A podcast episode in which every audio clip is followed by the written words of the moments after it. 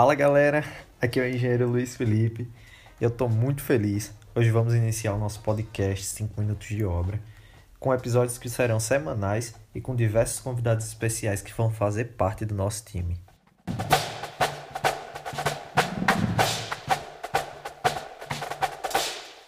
É um prazer imenso estar aqui com vocês e poder conversar sobre alguns assuntos aí do nosso dia a dia, né? O nosso tema de hoje é cuidado, o cliente pode acabar com o seu negócio. E já para deixar claro, iremos abordar alguns assuntos que podem levar você a ter bastante prejuízo caso você não domine as técnicas de negociação. E para contextualizar o tema, vamos começar falando sobre o porquê o cliente pode acabar com seu negócio assim de cara. E é bem simples. Do mesmo jeito que o cliente pode não querer pagar pelo preço que você está cobrando, ele também pode não estar percebendo a sua autoridade no assunto, e isso pode levar o seu negócio à falência sem dúvidas. E agora sem enrolação. Quando o cliente te diz assim, nossa, tá caro. Normalmente esse é o ponto em que os engenheiros já pensam. Vamos negociar, a gente pode melhorar o preço. E acredita quando eu te digo, cara, essa é a pior estratégia. O cliente que vem por preço também vai por preço.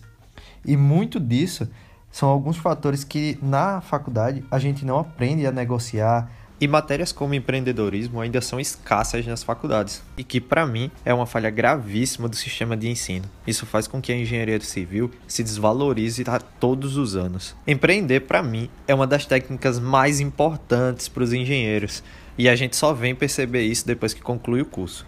Mas então, voltando para o nosso podcast, o tema de hoje, quando o cliente chegar para você e disser, nossa, mas está caro, primeiro lembra de todo o investimento que você fez em si mesmo. Lembra de quantas noites você ficou acordado, lembra de quanto tempo você ficou estudando e retruque logo em seguida com a seguinte pergunta: caro, mas em relação ao quê? Ou então, por que está caro?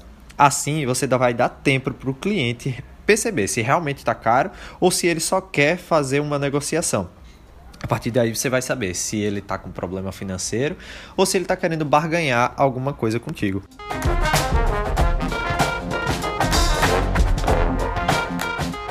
Mas assim, nunca, em hipótese alguma, inicie a negociação baixando o preço. Essa nem deveria ser uma possibilidade para nós engenheiros. Tenta mostrar o teu diferencial, o que torna o teu produto individual e o porquê dos preços que você está aplicando. Muitas vezes os clientes não percebem o valor do nosso produto e tem em mente que o cliente virá sempre reticente, achando que você está aplicando valores mais altos do que realmente deveria. Vale lembrar novamente que cliente que vem por preço vai por preço. Então, logo, se o cliente não entender de cara que você é a autoridade que ele está procurando, ele sempre vai encontrar alguém que faz mais barato. E aí a gente já sabe onde acaba, né?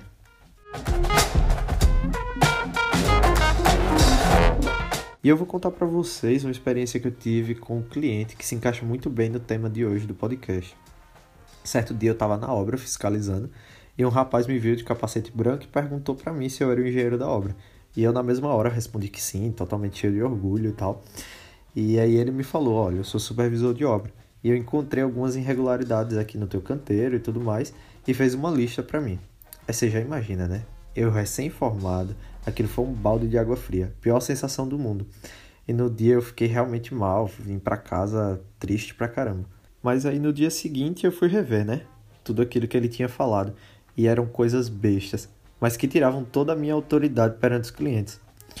Então aí eu revisei, fiz um novo layout de frente de obra, deixei tudo mais organizado e na semana posterior apareceram dois outros clientes querendo que eu fosse fazer uma visita na casa deles. E aí o que é que eu estou querendo dizer com isso? Você precisa mostrar valor no seu produto ou então no seu serviço para que os clientes percebam a tua autoridade.